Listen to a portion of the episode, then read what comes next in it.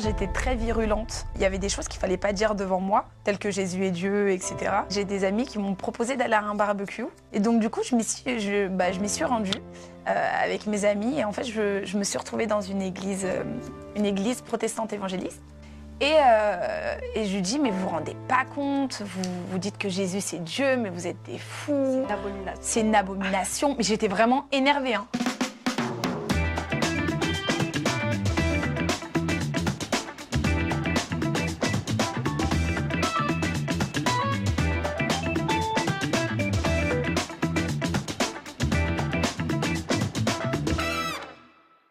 Salut à tous, je suis ravie de vous retrouver pour une nouvelle émission coupée en quatre. Le principe de ce rendez-vous, vous le connaissez maintenant, c'est de couper les cheveux à un invité qui me confie son histoire et notamment son témoignage de foi. Alors comment et pourquoi cette personne a choisi un jour de donner sa vie à Dieu? Eh bien c'est ce que nous allons savoir tout de suite avec notre invitée Laura Hawey. Bonjour Laura, Bonjour. tu vas bien? Super, et toi? Oui. Alors Laura, de mon côté, je vais m'occuper de ta coupe de cheveux et du tien. Tu vas nous faire découvrir ton histoire. Mais avant de passer à ton témoignage, est-ce que tu pourrais me dire qu'est-ce que tu voudrais que je fasse aujourd'hui avec tes cheveux? On va leur redonner vie On va, Si tu peux les Ouais. dégrader, On dégrade bien, on redonne une belle forme. une belle forme, sais des belles les cheveux bouclés, voilà, c'est ça. T'as les cheveux bouclés, donc on fait quelque chose d'assez harmonieux. Yes. On enlève un petit peu les pointes. euh, Je te fais totalement confiance. J'ai vu le résultat sur les autres, euh, sur les autres vidéos. Je te fais confiance. Ah bon, je suis contente. ok, donc ça, je m'en occupe. Parlons à présent un peu plus de toi, Laura. Je sais que tu es mariée, tu es aussi une maman comblée d'un petit garçon. Yes. Tu es tunisienne et auto-entrepreneur en tant que coach en bien-être et nutrition. Je sais que tu n'es pas née dans une famille chrétienne puisque tu es née dans une famille musulmane pratiquante. Et d'ailleurs, avant que tu donnes ta vie à Christ, est-ce que tu, on peut dire que tu trouvais les chrétiens fous de croire que Jésus est Dieu? Complètement.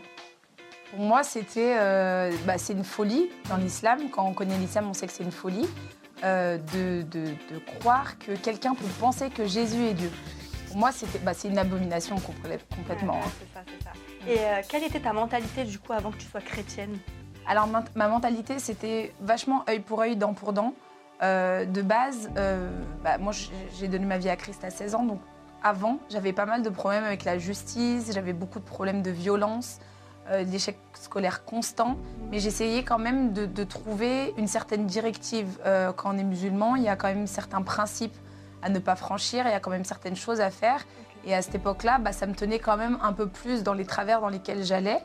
Et, euh, et au final, voilà. Et puis à force d'avoir une vie, comme je pourrais dire, de débauche, j'avais décidé de me recentrer sur les valeurs musulmanes. Et euh, j'ai recommencé à aller à la mosquée, j'ai recommencé à faire le ramadan, j'ai recommencé à prier cinq fois par jour. Et j'avais l'envie, mon l'envie grandissait de vouloir porter le foulard. Et, euh, et donc du coup, voilà, j'ai commencé des cours, euh, des cours coraniques un peu tard, parce que généralement les cours arabes, les cours coraniques, on les prend un peu plus jeunes. ouais. Exactement. Euh, moi, c'était pas le cas forcément avec ma maman. Nous avait pas mis à des cours très jeunes. Voilà, Après, en fait, c'était un choix personnel. Du coup, tes parents, ils étaient complètement dedans. Tes deux parents? Alors non, ma maman, euh, bah, ma maman est musulmane. Après, j'ai pas grandi avec mon papa. Euh, j'ai donc mon papa est gitan et euh, j'ai été adoptée par le papa de ma sœur qui est algérien à mes un an et demi. Et en fait, ce qui s'est passé, c'est que j'avais quand même une, une conscience, euh, une conscience bah, du coup de, de l'islam, parce que par contre, toute ma famille chez qui j'ai grandi, parce que ma maman c'était une maman qui travaillait énormément, donc j'allais beaucoup chez la nourrice, et après la nourrice, j'allais chez ma grand-mère. Et c'était un environnement totalement musulman. Ils prient, enfin ils loupent pas la prière. euh, C'est des, c'est des personnes voilà qui, qui sont dans l'islam. religieux. quoi. Exactement. Mm, mm, mm. Exactement. En tout cas, qui font leur, le- le- le- leur possible pour pouvoir justement euh, euh, satisfaire, euh, satisfaire leur Dieu. Donc, euh, c'était prière, c'était ramadan, c'était tout ce qui peut comporter l'islam, en fait. Et justement, voilà, mon oncle, mes oncles, mes tantes euh, essayaient quand même de nous, de nous inculquer ces choses-là euh, ces choses-là dès, dès le plus jeune âge. D'accord. Donc pour toi, euh, là, Jésus, tu le connaissais pas du tout. dans ton un- entourage, il n'y avait pas du tout de chrétiens? Non, c'était c'était un prophète. Après, les chrétiens, pour moi, c'est très cliché, mais pour moi, c'est des gens qui. Enfin, c'était des gens. bah, en fait, les églises. Enfin, j'ai une église en bas de chez moi, elle est tout le temps vide. Elle, était, elle était pleine pendant les, pendant, pendant les mariages et pendant les enterrements, une Oui. très belle cathédrale catholique. Mhm. Et en fait, j'avais pas. J'avais pas forcément de visu par rapport aux chrétiens. Je savais pas qui ils étaient en fait finalement. J'avais des amis chrétiens, mais pour moi, c'est des gens qui peuvent porter une petite croix, mais qui font ce qu'ils veulent. D'accord, oui. Ils ont pas de principe, c'est ce que je pensais. Il n'y Voilà, avait pas, de principe euh, Ouais. religieux ou, ou voilà, c'était quelque chose de très lointain, ce qu'on peut nous apprendre à l'école. euh, Mhm, mhm. et ce qui n'était pas du tout, enfin ce qu'on nous apprenait par rapport à la crucifixion de Christ, l'histoire. Mm. Déjà, on va pas en profondeur à l'école. Et au-delà de ça, pour moi, c'était euh, c'était pas la vérité parce que dans l'islam, c'est pas ce qui est prôné par rapport à Jésus et la vie de Christ. Mhm, mhm. Donc euh, Ok, donc euh, on peut dire pour toi, Laura, que Jésus était juste un prophète. Tu voulais d'ailleurs à tout prix prouver à ton entourage que c'était toi qui étais dans le vrai Ouais. et tu étais prête à aller au front avec les autres, jusqu'à ce, ce jour où c'est Dieu lui-même qui vient au front de tes convictions. Et c'est ce que nous allons découvrir dans la partie coupe de notre émission Coupée en quatre. Notre émission Coupée en quatre continue avec toi, Laura, toi qui étais au départ musulmane pratiquante. C'est lors d'un simple barbecue euh, entre amis que tu vas te remettre en question sur tes croyances. c'est ça. C'est ça. Alors, pour, euh, comme je vous le disais tout à l'heure, j'étais très virulente en fait, euh, même quand, surtout quand il s'agissait de la, de la religion. Euh, il y avait des choses qu'il fallait pas dire devant moi, telles que Jésus est Dieu, etc. Et ce qui s'est passé, c'est que j'ai des amis qui m'ont proposé d'aller à un barbecue. Euh, et je me suis dit, bah, pourquoi pas, euh, voilà. On m'avait dit, bah voilà, il y aura. On, on m'a pas du tout expliqué ce qui allait se passer là-bas. Et on m'a dit, il y aura un petit peu de musique gospel et tout. Je dis, bah. pff, pour moi, le- les chrétiens aussi, enfin, la musique gospel, c'est des films américains. Ouais, c'est euh, ça. voilà, j'avais pas, j'allais rien dire de, de spécial. Enfin, voilà. Et donc, du coup, je m'y suis, je, bah, je m'y suis rendue euh, avec mes amis. Et en fait, je, je me suis retrouvée dans une église, euh, une église protestante évangéliste. Et en fait, ce qui s'est passé, c'est que bah, déjà, j'avais jamais vu ce format d'église. J'avais jamais vu ce format d'église parce que pour moi, l'église, c'est l'église catholique, c'est l'église des cathédrales, c'est les belles églises euh, très grandes. Et là, je me suis retrouvée euh, bah, dans une église, euh, comme je disais, c'était une salle louée, quoi. Ouais, Et c'est pas un format d'église que je connaissais. Et donc, du coup, euh, bah, je suis rentrée dans l'église. Il y avait, il y avait une. Bah, déjà, quand je suis rentrée dans l'église, je savais pas que c'était une église, ils me l'ont pas dit. Et donc, du coup, j'ai vu que Jésus était pas sur la croix, etc. J'étais vraiment intriguée. Je me suis dit, mais qu'est-ce qu'ils ont fait? Pourquoi ils m'ont emmenée là et tout? Et je leur ai dit, mais qu'est-ce que je fais là? Euh, Je comprends pas. euh, voilà, euh, moi, je vais pas dans les églises et autres. Et en fait, ils m'ont dit, non, mais t'inquiète pas, c'est à l'extérieur. Et effectivement, le barbecue était à l'extérieur de l'église, comme vous pouvez le constater. Et donc, du coup, on a commencé à, on a commencé à discuter, à parler, mais j'étais quand même vachement sur la réserve et euh, pas hyper, euh, pas hyper à l'aise parce que j'étais la seule musulmane et parce que voilà. Mais dans un autre sens, j'étais rassurée parce que j'étais vraiment avec pas mal d'amis et c'est des amis très très proches, donc euh, je me sentais pas forcément en insécurité, mais pas forcément à l'aise non plus. Ok. Et, euh, et j'entendais des discussions euh, et je posais, enfin, je les écoutais parler et je, je me posais plein de questions jusqu'à un moment où, où, où je vais vers un frère, le frère David, il se reconnaîtra. Euh, c'est un- c'était un ami, euh, bah, c'était le, le frère d'un ami à moi. Et, euh, et je lui dis, mais vous vous rendez pas compte, vous, vous dites que Jésus c'est Dieu, mais vous êtes des fous Une abomination. c'est une abomination. Mais j'étais vraiment énervée. hein. Il pourra le témoigner encore aujourd'hui, parce que c'est encore un très très très très bon ami à moi. Mais j'étais vraiment genre, euh, mais vous êtes des fous, vous êtes des mécréants, vous allez tous aller en enfer. Alors je me, et c'est là où je me rends compte avec le recul, 12 ans après, de me dire que c'est quand même très audacieux de la part de quelqu'un qui rentre dans une église Mm, mm. euh, et qui se permet de dire des choses pareilles en fait. Enfin, c'est fou. C'est vrai hein. qu'il faut oser. Hein. C'est fou, hein. Ouais, Bah, bon, ça vous montre le, le- le niveau de, de- de virulence et de folie qu'il y avait à cette époque-là. ouais, ouais. ouais. Et après, j'étais jeune, hein, j'avais 16 ans. euh, voilà, donc euh, j'avais pas forcément euh, de peur ou autre. hein. Et donc, du coup, je me suis retrouvée face à, face à un, un jeune homme qui se faisait agresser par mes propos. Et puis, euh, comme j'aime dire, hein, je, je parle avec les mains, j'ai une, j'ai une- une voix qui porte, etc. Donc, ça, ça restait quand même en communication verbale et non verbale très, euh, très violent. Oui. Et quand il me dit que. euh, Quand, quand il me répond et que je vois l'amour qu'il y a dans, dans sa manière de me répondre, Oui, oui, oui. je me dis, mais euh, c'est lui qui est fou, c'est pas moi, là. Enfin, euh, le mec, je, la- limite, je l'insulte. Tu fais ça, viens dans une mosquée et viens dire que nos croyances sont fausses en plein milieu de la mosquée devant tout le monde.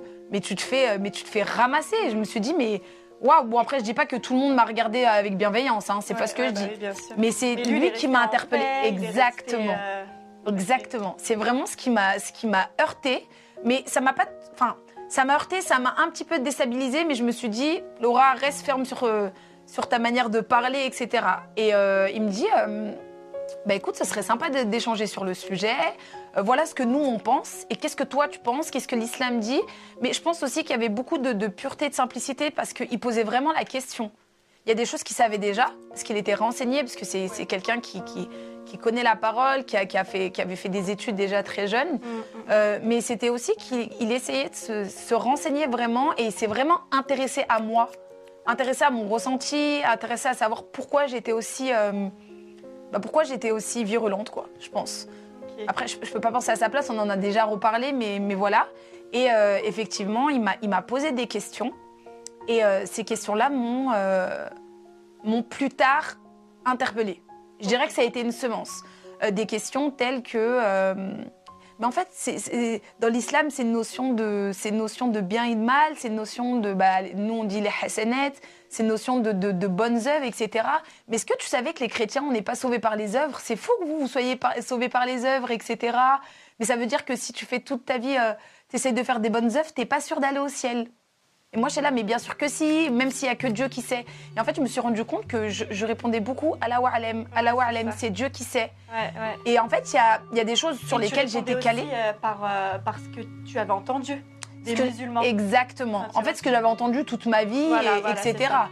Et puis, euh, quand je me suis retrouvée face à, face à ça, face à ces interrogations, donc la- l'après-midi est passé, je me rappelle, on m'a passé une Bible et je me suis dit, euh, mais qu'est-ce que je vais faire avec ça? Je n'en veux pas de ta Bible. Mhm. Par contre, on a quand même la notion chez le musulman euh, de, de, de livre sacré, on ne fait pas n'importe quoi avec. J'allais pas lui dire non, j'en veux pas, qu'est-ce que tu veux, j'allais pas le jeter ou, ou autre. Mhm. Donc je l'ai pris par respect parce que voilà, je ne savais pas quoi en faire.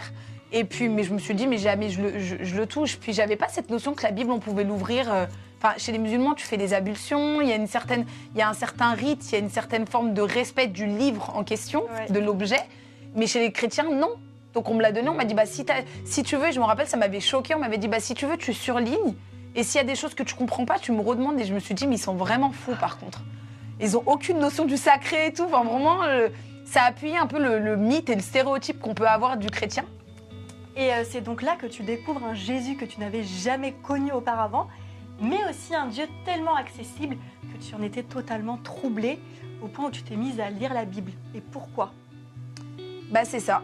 En fait, j'étais vachement intriguée par, euh, par tout ce qu'il m'avait dit.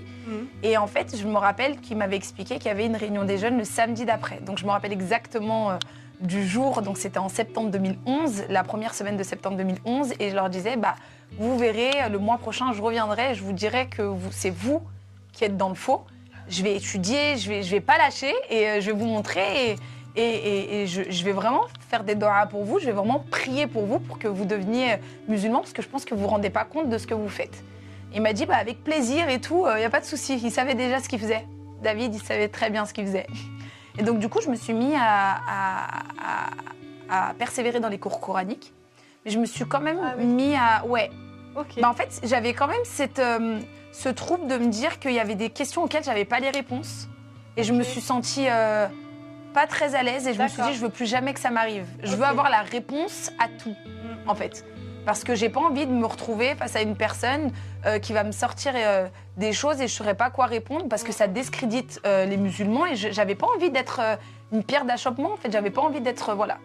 Et du coup, ce que j'ai fait, c'est que je suis partie, euh, je suis partie euh, continuer bah, dans mes recherches, mais c'est surtout que j'ai commencé à lire la Bible euh, pour lui montrer toutes les. hum, bah, nous, on dit, enfin, les musulmans disaient à l'époque, je parle de nous parce que je dis au, au passé, nous, on, on disait que la Bible était falsifiée, qu'il y avait plein d'incohérences.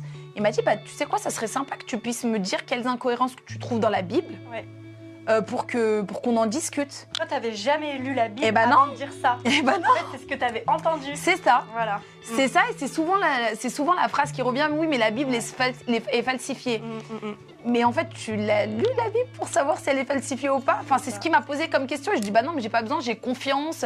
Et puis, euh, et puis, on n'est pas dans le droit de pouvoir lire la Bible. En fait, c'est c'est dans les principes euh, de l'islam. Tu vas pas les chercher dans d'autres religions. Mm, mm. Et je me suis dit, et c'est là où je me posais des questions. On n'a pas le droit d'aller lire la Bible, mais Enfin, après, on peut faire des recherches, etc. Mais ça appartient à un certain standing. Et, mais on doit dire qu'elle est falsifiée. Mais j'avais pas la preuve qu'elle était falsifiée de moi-même. Donc du coup, je suis partie chercher parce que j'étais sûre et certain de ce que, de ce que j'avançais. Et, euh, et c'est là où je suis tombée nez à nez avec, euh, avec Jésus. Pourquoi je dirais nez à nez avec Jésus? Parce que, euh, et j'aime le dire aujourd'hui, Issa, le prophète Issa, n'est pas Jésus. Et ça, ça peut choquer quand je dis ça, mais en fait, c'est la vérité parce que le prophète, euh, le prophète qui est dans, dans le Coran n'a pas eu les mêmes œuvres que Jésus dans la Bible. Donc, quand je me suis retrouvée à lire la Bible, j'ai rencontré un Jésus. Mm, Euh, euh, une, une personne aimante. J'ai rencontré. un- En fait, ce que je disais, ce qui m'a, ce qui m'a vraiment interpellée, c'est la notion de père. Puis ensuite, c'était la notion de meilleur ami. Puis en fait, il était dans toutes les facettes. C'est cette notion aussi d'accessibilité avec Dieu. Ah ouais, accessibilité. C'était vraiment ça. Mm. Parce que euh, et, et cette notion de quand on dit oui, mais être chrétien, c'est pas une euh, une religion, c'est une relation. Mm. Là, j'ai compris cette phrase-là un peu plus tard parce que je l'avais jamais entendue auparavant, mais Mm, c'est- quand j'en parlais aussi avec David et avec d'autres frères et sœurs euh, en Christ, euh, c'était vraiment cette notion de, effectivement, oui, c'est une notion de, de relation. Parce que j'avais le droit de lui parler comme ça. Genre, je suis posée dans mon lit, si j'ai envie de parler avec Dieu, je peux. C'est pas quelque chose qui temps, existe. Exactement. Et, et effectivement, j'avais la notion de l'omni- l'omniprésence, l'omnipotence, etc. dans l'islam. Il y avait quand même certains rites à faire avant, que ce soit les ablutions, que ce soit une certaine condition physique à être. Même en tant que femme, il y a des choses que tu peux pas faire. Tu peux pas avoir accès euh, à la prière pour- sur certaines choses, etc. Et donc, du coup, je me suis dit, mais là, je peux, je peux prier euh, tout le temps, où je veux, quand je veux, et, et il sera là, en fait. Mm, mm, mm. Mais c'était d'abord la, la notion de, de Christ, que la facette de Christ que j'ai découverte, c'était vraiment la notion de père. Euh, vu que moi, j'ai pas eu de papa, enfin, j'ai été adoptée, mais j'avais quand même pas mon papa. C'était quand même cette notion, euh, cette notion d'un père, euh, d'un père que, bah voilà, le père des orphelins. C'est ça. Suis-je sur le bon chemin? Dois-je faire des recherches personnelles sur l'existence du vrai Dieu? Comment ma famille réagira suite à ce choix? Ces questions, tu te les ai posées, toi, Laura. Mais euh, qu'en est-il ressorti? Eh bien, c'est ce que nous allons découvrir dans la partie coiffage de cette émission coupée en quatre. L'aventure continue dans cette émission coupée en quatre avec toi, Laura. toi qui as fait le choix de suivre Jésus et de marcher avec lui alors que tu étais musulmane.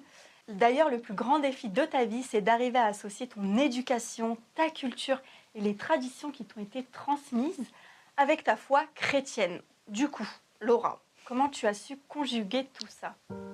Ça a pris pas mal d'années.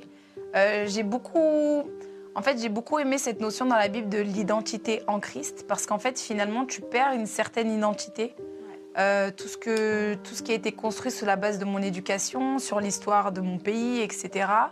Et c'est très difficile parce que je viens quand même d'un pays musulman, de tradition, et la culture et les traditions sont beaucoup, euh, sont majoritairement affiliées à l'islam.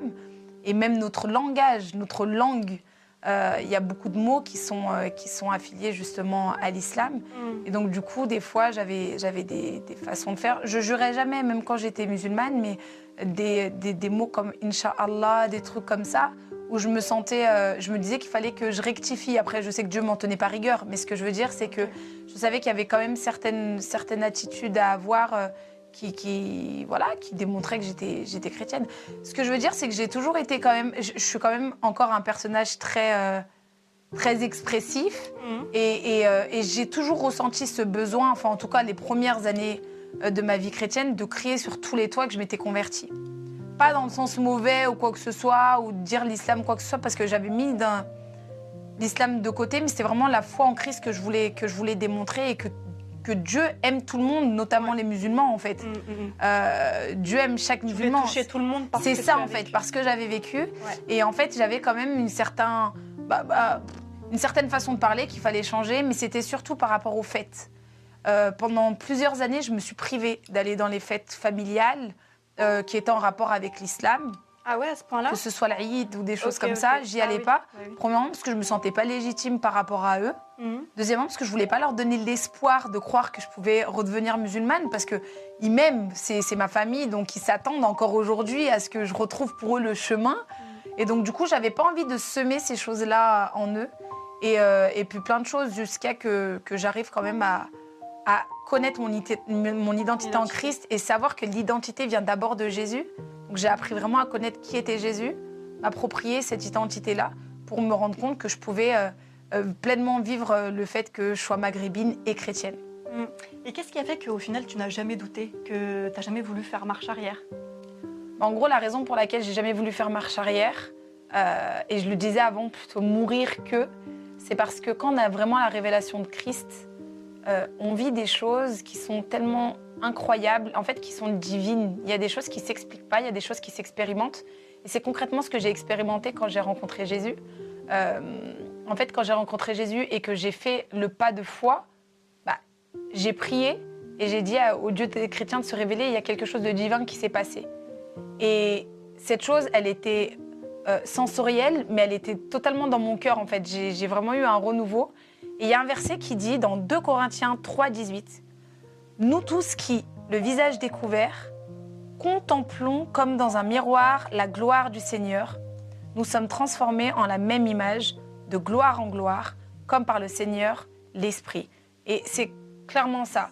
Quand tu découvres la gloire de Dieu, quand tu expérimentes Dieu, quand tu expérimentes le Dieu de la Bible, qui te montre que quoi qu'il arrive, bah, tu auras la victoire sur tes défis. Parce que les plus gros défis de ma vie, je les ai vécus en étant chrétienne. Les plus gros combats, les plus difficiles, c'était en chrétienne. Mais j'ai jamais douté que j'allais ressortir victorieuse, même dans le, le- au, au fin fond du gouffre. Et euh, donc, du coup, voilà, c'est pour ça que jamais je referai marche arrière, parce que c'est des choses qui s'expérimentent et euh, je l'avais jamais vécu avant. Alors Laura, ton appel, on peut le dire, est clairement au niveau de l'évangélisation, principalement sur les réseaux sociaux. Alors comment Dieu t'a appelé dans ce domaine? C'est ce que tu nous expliqueras très vite dans la partie finition de cette émission Coupe en 4. On finalise tout doucement cette belle aventure coupée en quatre avec l'histoire de notre invitée Laura Aoué, une grande femme d'impact. Aujourd'hui, c'est toi qui donnes des conseils à ceux et celles qui te suivent euh, sur les réseaux sociaux? Yes, c'est ça. Bah, euh, à la base, les réseaux sociaux, bah, j'avais un compte comme tout le monde. Et puis, lors du confinement, j'avais l'habitude d'évangéliser depuis 9 ans déjà. Euh, je pratiquais l'évangélisation un peu de partout, enfin, où je vais, même si j'achète le pain, je parle de Dieu. C'est vraiment pas fait exprès. Mais je pense que quand ça fait partie de ton identité, voilà, avant même mon prénom, euh, euh, je parle de Christ.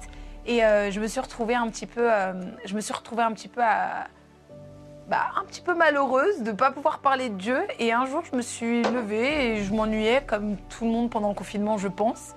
Et bien une journée où c'était un peu plus compliqué que les autres. Et je me suis préparée, j'ai commencé à tourner mon témoignage sous forme de FAQ, euh, de foire à questions, des questions que j'ai pu avoir en 9 ans de vie chrétienne. Oui. Et euh, je me suis dit pourquoi pas. J'ai commencé à répondre à ces questions-là. Je suis partie dormir parce que je l'ai tourné à 22h, je m'en rappelle. Euh, je suis partie dormir, je me suis réveillée le lendemain matin. euh, j'avais gagné presque 2000 followers, j'avais plus de 26 000 vues. Je me suis dit, mais ça intéresse autant quelqu'un qui s'est converti de l'islam à Christ. Ah bah et en fait, hein. ça a été un peu malgré moi, mais dans, dans le bon sens, parce que c'est quelque chose que je pratiquais en extérieur. J'avais pas vu la puissance des réseaux sociaux de, de cette manière-là. Puis j'ai continué à l'alimenter, à parler un peu de ma foi, de mes combats, euh, des choses qui ont fait qu'aujourd'hui aussi je suis dans ce corps de métier-là, et euh, de, de tous ceux bah, par quoi Dieu m'a sauvé, Dieu m'a aidé, Dieu m'a impacté. Et au final, bah, j'en suis là aujourd'hui. Waouh. Et euh, tu es également auto-entrepreneur depuis euh, un an? Deux ans, du coup. Ah, deux ans, oui. Ouais, ça fait deux ans euh, que je suis coach en bien-être et nutrition. À la base, c'était pas du tout mon corps de métier. Euh, sauf que j'ai eu, comme je disais tout à l'heure, les plus gros combats euh, ont été dans ma vie chrétienne, dans ma construction en tant que femme. J'ai eu des très gros problèmes avec le poids et des gros problèmes de santé. J'ai fait un AVC, j'étais boulimique. Ah oui. j'ai eu plein de choses très compliquées à vivre euh, parce que je suis. Enfin, je pense que ça vient aussi de mon, mon potentialité émotionnelle. J'ai eu beaucoup de mal à gérer toutes ces choses-là. Et euh, ce qui a fait que j'ai généré beaucoup de troubles, que j'ai réussi à guérir par la grâce de Dieu, avec des professionnels et surtout par la foi, de croire que je pouvais y arriver. Et euh, depuis que je suis sortie de là, bah, j'en ai fait mon métier. Aujourd'hui, j'accompagne euh, des personnes à avoir une meilleure hygiène de vie, de montrer que euh, c'est ça aussi Christ, c'est esprit, corps et âme. Mais il y a vraiment la notion de corps qu'on Mm. met tout le temps de, de côté. On met Mm, en beaucoup l'esprit en avant. On veut l'alimenter avec euh, la prière, le, le jeûne, toutes ces choses-là. Enfin, c'est incroyable. hein. Euh, L'âme aussi, on veut traiter les problèmes d'âme, mais on a tendance à oublier de traiter les problèmes de corps. Et des fois, bah, c'est ce qui génère le reste. Donc du coup, euh, voilà, c'est aujourd'hui mon métier. Et d'ailleurs, la phrase sur les réseaux sociaux que tu aimes dire, c'est mon corps, son temple. Ouais, c'est ça. C'est un peu mon slogan parce Oui. que c'est comme ça que j'ai commencé et j'ai pu réussir surtout à saisir ma guérison. C'est quand j'ai compris que mon corps était le temple du Saint-Esprit, que c'était pas un simple verset euh, comme ça, c'était vraiment, euh, c'était toute une, une notion qu'il fallait, qu'il fallait s'approprier. Et, euh, et le fait qu'il faut en prendre soin parce que vraiment Dieu réside en nous. Il n'est pas à côté, enfin, il est partout, mais il est d'abord en nous. Et je me suis dit, il vit en moi et si, c'est, si je suis son temple, à combien plus forte raison, euh, il faut qu'il soit saint. Et, et j'ai commencé à prendre conscience que mon corps était important. Mm. Amen. Et du coup, tu le transmets à toutes les personnes que tu ça. suis maintenant. C'est ça. Par la nutrition et le sport, mais il y a bien d'autres, bien d'autres aspects aussi. Mm. euh, Oui, bien sûr. Bon bah Laura, nous voici à la fin de cette nouvelle coiffure, cette belle chevelure que vous voyez. Dans un instant, tu vas pouvoir te découvrir euh, parce que depuis le début, tu ne te vois pas. Et c'est aussi d'ailleurs l'instant où on aura un de tes précieux conseils dans la partie découverte de cette émission coupée en quatre. À tout de suite. Eh bien Laura, nous voici à la dernière étape de cette émission. Tu vas pouvoir te découvrir. J'ai hâte. Pas laissé que ça bah change Ouais, t'as vu ça Ouais. Du coup, je t'ai tout bien redégradé que la boucle elle puisse euh, bien Revenir. être. euh, ouais, fini. J'ai déjà envie de faire ça. Ouais, bah oui, après c'était. Tu peux? Ah bah merci de me donner l'autorisation. Ouais. Ah ouais, c'est super joli. Cheveux. Merci. Alors Laura, j'aimerais maintenant que tu t'adresses à ceux qui regardent, qui nous écoutent depuis le début de l'émission et euh, que tu puisses leur donner un précieux conseil, qu'ils puissent garder euh, ça précieusement. Pour ma part, le conseil que je donnerais, c'est de ne pas avoir peur et honte de proclamer l'évangile. Que vous soyez converti de quelconque autre religion ou que vous soyez chrétien, n'ayez peur de rien du tout parce que Dieu vous accompagne. Encore une fois, c'est pas par votre propre force, mais c'est par l'Esprit de Dieu. Et quand l'Esprit conduit, il peut rien vous arriver. Euh, et un petit conseil aussi pour les personnes qui ont peur d'annoncer à leur famille, qui ont peur de sauter le pas dans un premier temps, n'ayez pas peur. Dieu est là pour vous et Dieu va se manifester à, à vous. N'hésitez pas à de lui demander de se manifester. Et, euh, et vraiment, c'est ça, ne pas avoir peur de le dire à sa famille. Petite anecdote, euh, moi j'ai un de mes oncles que, je, tiens à tout le monde dans ma famille, mais de qui j'étais très proche et que je suis toujours très proche, euh, qui est très pratiquant musulman. Et j'avais tellement peur de le décevoir que je lui ai caché. J'ai pas dit que je n'étais pas chrétienne, mais j'ai quand même caché, caché que j'étais chrétienne alors que tout le monde le savait et je le proclamais haut et fort de partout. Et le jour 4 ans après ma conversion, il m'a demandé Laura, j'ai entendu que tu étais chrétienne, est-ce que c'était vrai? J'ai eu le choix de soit lui mentir, soit lui dire la vérité. Et euh, je vais pas vous mentir, j'avais peur. Vraiment, j'avais Ouais. peur à ce moment-là. Et il y a un verset qui m'est venu à cœur et qui m'a qui m'a rassurée. Il peut paraître rassurant pour certains, certaines personnes comme moi, je sais pas. Mais euh, renie-moi devant les hommes et je te renierai devant mon Père. On peut dire qu'il n'est pas très rassurant, mais en fait, je me suis dit, mais s'il me dit que je peux avoir la capacité de ne pas le renier et qu'il va m'accompagner dans ça, bah, combien plus forte raison il l'a fait pour moi, parce qu'aujourd'hui, je suis encore ici et ça se passe très bien avec ma famille. Amen. Merci Laura pour ce précieux conseil et pour ce partage qui va tous nous édifier. Et euh, arrive aussi ce moment où c'est à moi de vous lancer un défi et pour aller dans la continuité de ce que nous partageait Laura et dans le concept de notre émission coupée en quatre, mon défi ça va être de témoigner de ce que Jésus a fait dans votre vie à au moins deux personnes cette semaine qui arrive là. Merci beaucoup Laura en tout cas pour ton passage dans notre émission, c'était vraiment un plaisir. Et si le témoignage de Laura vous a touché, vous a parlé, vous a donné envie de passer à l'action, n'oubliez pas de nous faire savoir dans les commentaires sous la vidéo. Et en attendant, n'oubliez pas de vous abonner à notre chaîne YouTube. Et puis je vous donne aussi rendez-vous très bientôt pour une nouvelle émission coupée en quatre pour une nouvelle coupe de cheveux avec un nouvel invité. À bientôt